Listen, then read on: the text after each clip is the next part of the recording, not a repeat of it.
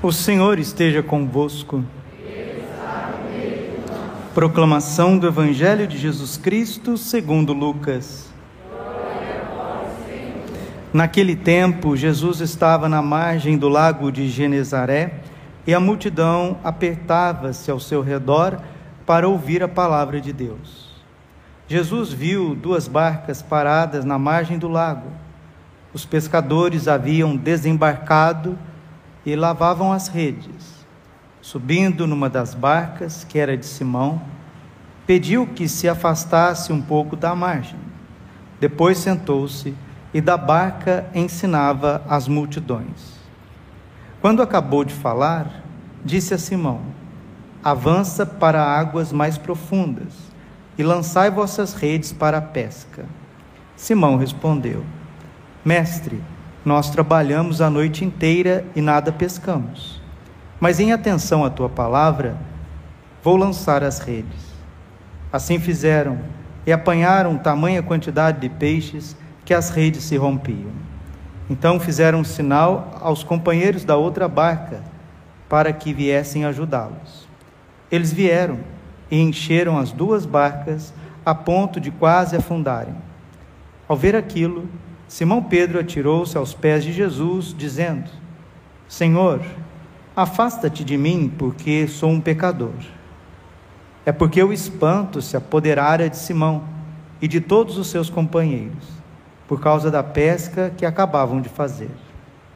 Tiago e João, filhos de Zebedeu, que eram sócios de Simão, também ficaram espantados.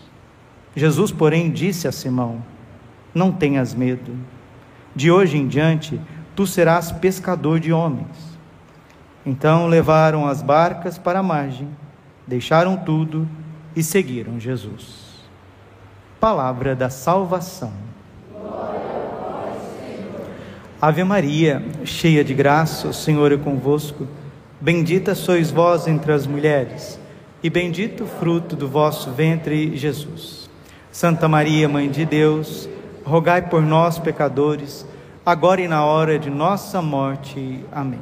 Vinde, Espírito Santo, vinde por meio da poderosa intercessão do Imaculado Coração de Maria, vossa amadíssima esposa. Podemos sentar um pouquinho. Jesus, manso e humilde de coração. Santa Catarina de Gênova diz assim: O tempo que eu passo diante do Santíssimo Sacramento no altar de Deus é o tempo mais bem empregado da minha vida.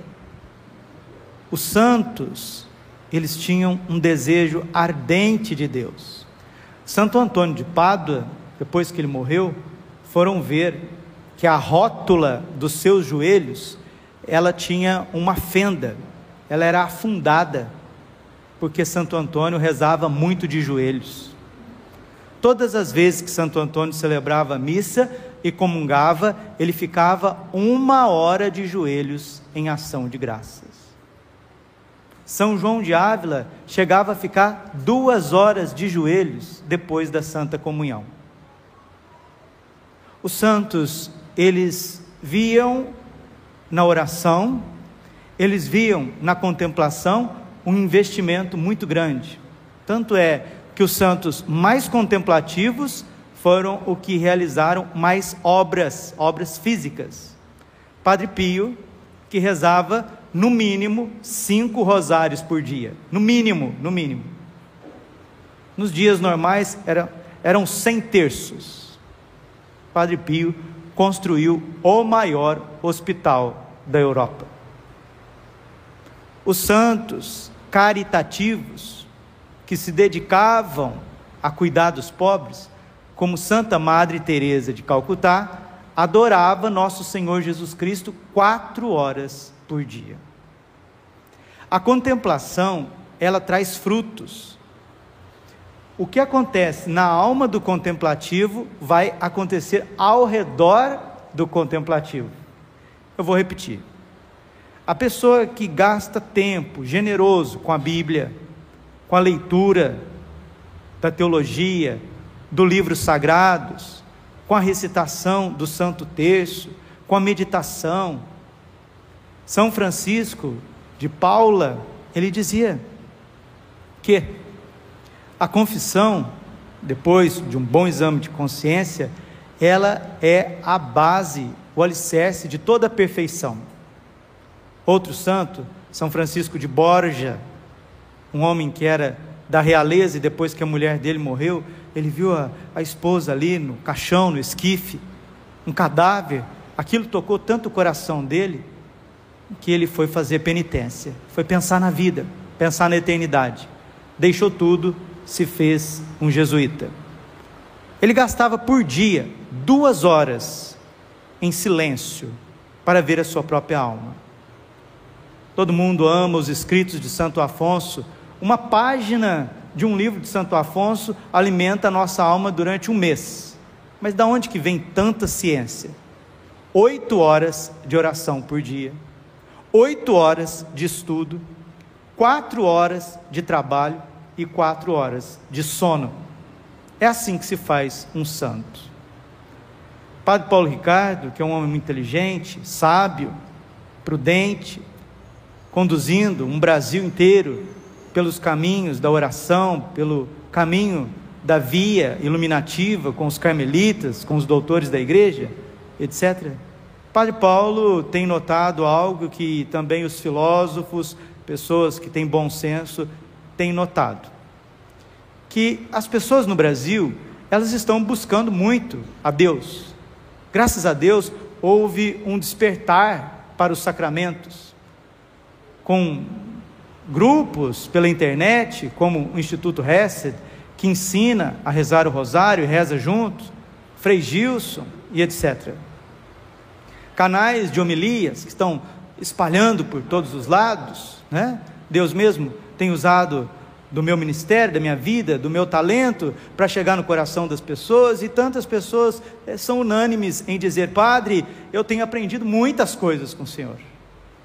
Padre, a minha vida transformou. Mas falava ontem na minha missa de ação de graças pelo meu aniversário. Não é o Padre Braulio, ou o Padre Francisco, ou o Padre Overlan, ou o Padre Paulo Ricardo, ou o Padre que evangeliza pela internet, tantos, graças a Deus, nós temos pela internet. Mas não é o Padre, o Frei Gilson, sabe o que é? É o poder da palavra de Deus poder da verdade eterna que está contida na Sagrada Escritura, que está sendo transmitida ali, com um coração que está com um pouquinho de paz. As pessoas conseguem achar paz mais nas suas casas, lá no quartinho, no seu quarto, na sua sala, com o celularzinho lá ligado, do que nas igrejas. É impressionante o quanto que as pessoas são tocadas pela televisão o quanto que as pessoas são tocadas ao ver uma palestra, ao rezar um rosário pela televisão com o Instituto Hesed. E parece que as pessoas que vêm na missa no final de semana saem do mesmo jeito. Parece que esta correria da cidade parece que vai impermeabilizando a gente. Parece que a gente vai usando ali um, uma capa, né? Uma embalagem a vácuo onde a gente tem que sair correndo no trânsito e vem e participa da missa, faz bem, graças a Deus, porque a missa tem um valor impetratório, um valor poderoso, um valor independente de qualquer coisa, né? Então participa da missa, recebe Jesus na comunhão e volta para casa, mas parece que as pessoas estão ali com os mesmos problemas. A impaciência que não vai embora, a impureza que não vai embora, a tristeza que não vai embora parece que não acontece um desenvolvimento humano. Gente, o que está errado? Vamos pensar juntos. Vamos pensar juntos. Padre Paulo e alguns institutos que se dedicam à filosofia, literatura, poesia, como o Instituto Borborema, estão constatando que esse excesso de barulho, esta falta de interioridade, está atrofiando o nosso cérebro o cérebro, o prazer do nosso cérebro, são as verdades eternas. A nossa alma, como o peixe precisa da água, o pássaro precisa do ar, não é? Está ali o animal, lá a girafa, a zebra precisa do, daquelas savanas, daqueles pastos enormes, a nossa alma, ela precisa enxergar verdades eternas todos os dias. E essas verdades eternas estão sendo dadas a nós, mas nós não temos organismo para digeri-las. Porque desde o dia que você nasceu, do dia que você foi ali recebeu a primeira educação, a primeira alfabetização, da pequena infância até agora, tem uma lacuna, tem um hiato, tem ali um abismo. Que por mais que você reze, por mais que você busque os sacramentos e as coisas espirituais, parece que as emoções e os problemas do dia a dia não te dão alegria e não possibilitam a santidade. O que, que está acontecendo? Está acontecendo porque nós não temos uma estrutura humana que esteja em adequação ao desenvolvimento da graça no nosso coração. Padre, houve algum tempo da história que a graça desenvolveu no coração humano e ao redor do ser humano aconteceu um mínimo de ambiente é, favorável? Sim, sim. A Idade Média, a cristandade. Ali você vê a sociedade ordenada tal qual o coração humano ordenado. A modernidade é o contrário. Nós vivemos num caos, meus irmãos. Nós vivemos numa máquina de lavar. é a mesma coisa de colocar o teu coraçãozinho numa máquina de lavar industrial, sabe? Aí te mexe, mexe, vai na faculdade e vai no serviço e volta, e criança, educação, conta, celular, cartão de crédito, barulho, isso aqui. Aí você cai aqui na missa. Aí o padre tem que dar conta desta desordem social, antropológica, cultural, humana, psicológica. Como? Corpo de Cristo, corpo de Cristo. Eu te absolvo, em nome do Pai e do Filho e do Espírito Santo. Corpo de Cristo, corpo de Cristo. Esta máquina sacramental, que tem um poder extraordinário, não está conseguindo trazer para nós a paz. Não porque a Eucaristia tem alguma deficiência. Não. Do céu lhes destes o pão que contém todo sabor. Santa Teresa d'Ávila diz que uma santa comunhão basta para nos santificar. Mas nós que vivemos na modernidade, na pós-modernidade, na contemporaneidade, nesse mundo caótico, nós não conseguimos abstrair. A linguagem do Evangelho parece que está longe, Todas as vezes que a gente medita o Evangelho, nós estamos meditando uma história. Ali tem uma verdade eterna que quer chegar na nossa mente, no nosso coração, para nos salvar. E é isso. A verdade eterna, ela quer entrar em nós, nós até queremos que ela venha, mas tem alguma barreira que está impedindo. Que isso gere o fruto, um fruto de equilíbrio, um fruto de alegria, um fruto de virtudes, como deve ser gerado no coração dos santos. Jesus está chamando os apóstolos a pescar os homens, a tirar os homens dessa máquina de lavar industrial e trazer para a praia, né? Porque na Bíblia o mar é símbolo da agitação, símbolo da perturbação do mundo, das batalhas espirituais. A praia é o símbolo da calmaria. Jesus quer tirar os homens do mar deste mundo e trazer para o porto seguro da contemplação. Contemplar significa começar a enxergar a beleza de Deus com o olho da alma já nesta terra. Todos os santos, os dedicados a obras missionárias, a obras de evangelização são grandes contemplativos. Se você não aprender a rezar, se você não aprender a estudar, se você não souber se recolher um pouco, você vai ser sempre um covarde que está fugindo de si mesmo. E esse covarde, ele vai cair nas garras da impureza, ele vai cair nas garras da tristeza, ele vai cair nas garras da impaciência.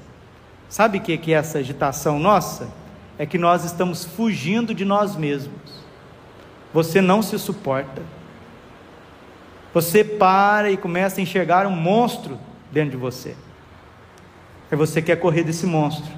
Aí você liga a internet, você vai no YouTube, no Instagram, nas redes sociais, você até busca as coisas de Deus e fica ali vendo a vida dos artistas, as últimas notícias, notícias de política, de esporte, um pouquinho de humor, às vezes baixaria, sem vergonhice, músicas mundanas, curiosidades, coisas que não vale a pena, e esse é o tipo de contemplação que nós estamos fazendo. E depois que acaba esse tipo de contemplação, sabe o que, ele deixa na alma? Perturbação, ansiedade, depressão, frustração. Pior que quando isso acontece com pessoas que participam da missa todo dia, que comungam todo dia, que rezam às vezes até o rosário todo dia, reza o rosário todo dia, comunga todo dia, participa da missa todo dia, e numa perturbação, perdendo a paz, perdendo aquela alegria de enxergar o Evangelho. Simão Pedro, ele estava totalmente agitado, tentando pescar, tentando se realizar humanamente e não conseguia. Jesus chegou perto dele e disse: Simão, faze-te ao largo, joga as tuas redes aí mais para frente. Simão Pedro disse: Senhor, eu pesquei a noite inteira, eu conheço esse lago como a palma da minha mão. Hoje o mar não está para peixe, mas por causa da tua palavra eu vou lançar as redes. Jesus quer de nós, meus irmãos, um ato de obediência uma transformação. Eu acho que assim é certo. Jesus está dizendo, assim não é certo. Faça do meu jeito. Qual que é o seu nome? Meu nome é Braulio, Padre Braulio Silva D'Alessandro. Faça do meu jeito, Padre Braulio, faça do meu jeito. Mas não Jesus, aqui é assim, assim. Sim, eu sei. Faça do meu jeito, não do seu jeito. Faça aquilo que eu estou te pedindo, Padre Braulio. Mas Jesus, eu nem sei o que, que o Senhor está me pedindo, mas não sabe mesmo. Deita, preocupado, acorda agitado, parece que não tem tempo para mim, parece que não tem tempo nem para você mesmo. E aí, os nossos desejos lícitos. Vejam bem, São Pedro estava pescando, era o ganha-pão dele. Não tem nada errado em pescar e buscar lá o alimento, buscar o sustento, porque eles tinham uma empresa de pescado, mas só que a forma com que Pedro estava pescando que estava errada. Pedro se colocou, também Tiago e João e toda a sua equipe, eles se colocaram como se eles fossem o próprio Deus. Salmo 23, versículo 1 está dizendo: ao Senhor pertence a terra e tudo o que ela encerra. Todas essas árvores bonitas que a gente tira a madeira, madeira nobre, isso vem de Deus. O granito, as pedras preciosas, vem de Deus. A água limpa que mata a nossa sede, que lava as nossas sujeiras e impurezas, vem de Deus. As carnes que a gente gosta de comer, né? carne de frango, carne de, de boi, carne de porco, né? a bistequinha, o espetinho. Ao Senhor pertence a terra e tudo que ela encerra. O mel que adoça os alimentos, que cura a garganta, todos os remédios são extraídos da terra. E o salmo está dizendo que Deus formou a terra para que a terra pudesse servir ao homem e o homem como um sacerdote, um povo sacerdotal. Sacerdote é aquele que oferece, ele vai devolver a Deus a riqueza da criação através de uma vida pura, santa e agradável a Deus. O projeto de Deus é muito bonito, mas o projeto de Deus ele está se tornando cada dia mais, parece que é, virou um filme de ficção. O que Deus sonhou para nós parece um filme de, de ficção, ficção científica. Hoje você falar para um homem de 30 anos, 40 anos, 50 anos, olha, você precisa ler Shakespeare. KKKKKKKKKKKK. Olha, você precisa fazer um, ter uma, uma leitura boa, ter leitura, precisa abstrair as coisas, até mesmo para os padres, para os clérigos. Olha, você precisa tirar um dia da semana para você fazer uma adoração, ler. É fazer. Sair correndo, cedo, de tarde. E quem mora em cidade grande sabe o que o padre está dizendo, né? Quem mora numa região metropolitana, parece que nós não temos bairros residenciais, né? aqueles bairros onde que são casas, onde você pode pisar, pode pisar na sua calçada, fazer uma caminhada. Não pode, porque é 10 minutos que você colocar, como diz a minha avó, um tamburete ali na porta da tua casa, já é um, um cano que está na tua testa, dizendo: passa tudo que você tem. Que mundo maluco, gente. Que mundo que nós estamos vivendo. O triunfo do coração imaculado de Maria, ele vai vir. Padre, o que é o triunfo do coração imaculado de Maria? O triunfo do coração imaculado de Maria é quando Deus voltar a ser o centro da nossa alma, dos nossos desejos, da literatura, da cultura, da, ar, da arquitetura, da política, da ecologia. Quando Deus for o centro do coração do homem, a sociedade estará ordenada e esse peso que você está sentindo na tua mente, no teu coração, ele vai embora. Porque quem vai reinar não é a máquina de lavar industrial, mas é o Espírito Santo. Quem tem mais de 40 anos, sabe que quando Deus começou a derramar o Espírito Santo, depois do caos, um caos tremendo do pós-concílio Vaticano II, as pessoas tinham alegria em rezar. As pessoas compravam livros espirituais, faziam retiros, começou os movimentos, começou as comunidades de vida, tinha alegria. Hoje em dia, parece que para você ler um livro, para você estudar o latim, a literatura, a poesia, música, arte, né? escultura, essas coisas que são próprias do ser humano, elas estão distantes de nós. E o que, que nós queremos? Nós queremos resolução de problemas e problemas emocionais.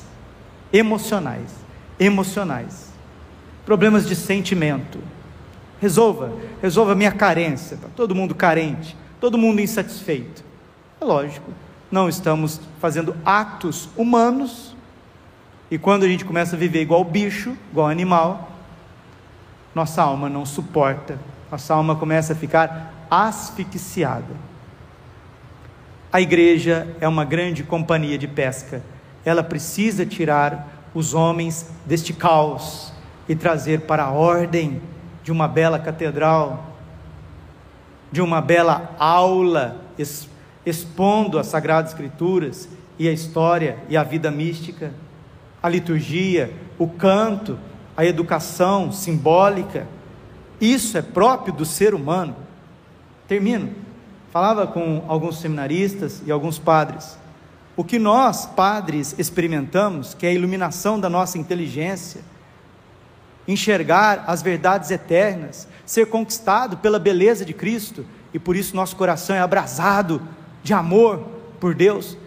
Isso que aconteceu comigo, Padre Braulio, se isso não acontecer com você, você também não vai ter sentido de ser católico, de ser cristão. Meus irmãos, nós não podemos é, subjugar as pessoas, menosprezar as pessoas. Nós não somos animais, nós somos criados à imagem e semelhança de Deus. Nós somos chamados às alturas. Colossenses capítulo 3, versículo 1. Buscai as coisas do alto, afeiçoai-vos as coisas lá de cima, não as da terra, porque estáis mortos, e a vossa vida está escondido, escondida com Cristo em Deus. A gente não pode olhar para as coisas belas que homens e mulheres antes de nós viveram e dizer assim: isso não é para mim. Se isso não for para você, o que, que vai ser para você? Vai ser para você o que? O fast food? Batata fritas? Hambúrgueres? Bastante sorvete? Coca-Cola? Games e mais games? Gírias e mais gírias? Isso que é para você? Tatuagem? Piercing? É isso? É isso que, que é o teu projeto de vida? Quem não quiser aspirar às coisas celestes, vai viver pior do que animal, porque o animalzinho, ele está ali no estado de natureza pura. Agora, o homem sem a graça de Deus e sem as coisas próprias de um ser humano, ele fica semelhante aos demônios. Que Deus, nosso Senhor, através de uma educação católica, clássica, desde as Sagradas Escrituras, na tradição dos apóstolos, passando pelos padres da igreja, nesta ponte entre filosofia e teologia, no centro de tudo que foi a Idade Média, onde floresceu a graça de Deus na sociedade em todos os sentidos. Sim, depois o crescimento, o expansionismo da igreja através das missões, da verdadeira inculturação do Evangelho, possa trazer para nós um tempo novo, um tempo novo.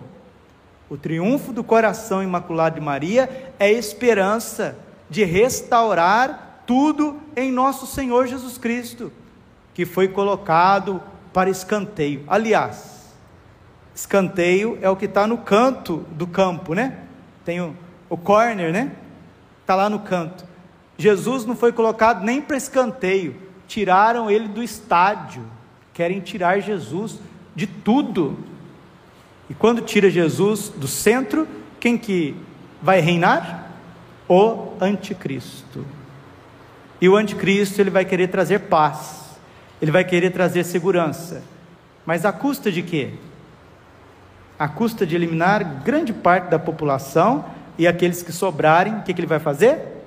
Ele vai marcar o gado, vai colocar a sua marca na testa, na mão e vai conduzi-los para a adoração da imagem da fera. E nós estamos muito perto disso. Peçamos a Nossa Senhora, porque amanhã nós vamos já preparar a primeira sexta-feira do mês, viver, e também viver o primeiro sábado do mês. Nossa Senhora foi o refúgio dos apóstolos, ela será o refúgio daqueles sobreviventes destes tempos, náufragos. A palavra sardes significa remanescentes os remanescentes, aqueles que sobraram, e aquele, aquela que não se mexe. A quinta igreja do Apocalipse é uma igreja paralisada, é aquela igreja onde Jesus censura ela dizendo assim: é, Dizes que estás vivo, mas estás morto. Conheço as tuas obras, estás caído. Então, o tempo que nós vivemos é um tempo de pessoas prostradas altamente cansadas, que não conseguem abstrair as verdades eternas e nem propriamente humanas, e estão se tornando é, meio que ciborgues. Tem a humanidade, sim, tem aquilo que é próprio do ser humano, mas o espiritual, o sobrenatural, que desce do coração de Deus em nós para nos fazer cada vez mais seres humanos realizados, santos, é substituído por uma tecnologia virtual, cibernética, onde nós vamos convivendo mais, parece com zumbis do que seres humanos. Vai chegar um momento que você vai ter que dizer basta. Você vai ter que fazer uma decisão. Você vai ter que decidir. Se você quer continuar andando desse jeito ou se você, de fato, quer ser homem, quer ser gente, quer ser católico, quer ser cristão. Padre, o que, eu farei nesses tempos? Vigia, ora, obedece. Nossa Senhora vai providenciar. Refúgios seguros. Quando eu falo refúgios seguros, uma casa simples, onde você pode encontrar Deus. Uma comunidade simples, organizada, bonita, onde você pode encontrar Deus. Também nós vamos precisar de chácaras, refúgios, casas de retiro, coisas próprias de uma sociedade normal, que sabe também levar os seus filhos para educá-los em ambientes propícios. Se não fizermos isso, meus irmãos, se começarmos a dançar o tom deste mundo, a Igreja Católica Apostólica Romana, com os sacramentos e com o Evangelho, não vai ter o que fazer conosco. Não tem o que fazer conosco. A Eucaristia, a confissão, o batismo, as coisas da igreja, elas não funcionam em mentes perturbadas, em corações eh, destruídos pelo materialismo. Não. As pessoas que experimentam Deus, elas dizem: Eu não quero mais. Não, chega, basta. Não quero mais isso. Quero ser gente. Pesca, Senhor. Me tira dessa desordem. Me traga para a praia, Jesus, junto do Senhor. Tira dessa perturbação. Estamos no mundo, mas não somos do mundo. Os cristãos se refugiaram, fugiram das cidades antigas para poder receber o Espírito Santo. Depois voltaram para a cidade e cristianizaram as cidades. Aí veio a Revolução Protestante e toda a modernidade, e nós chegamos aonde chegamos. O triunfo do coração imaculado de Maria é uma transformação de todas as coisas.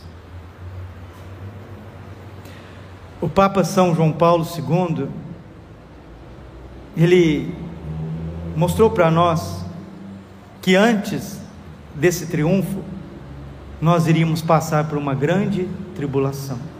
Seus documentos prepararam a igreja para isso. O catecismo da Igreja Católica preparou a igreja para isso. As viagens de São João Paulo II e as canonizações e beatificações que ele fez preparou a igreja para isso. Depois, depois, filhinho, não fala que você não foi avisado. Não fala. Não fala que você não sabia, que você chegou agora. Não, não fala não fala, não fala. Quem tem ouvidos, ouça o que o Espírito está dizendo à igreja. Glória ao Pai, ao Filho e Espírito Santo, como era no princípio, agora e sempre. Coração imaculado de Maria, confiança, saúde e vitória. Amém.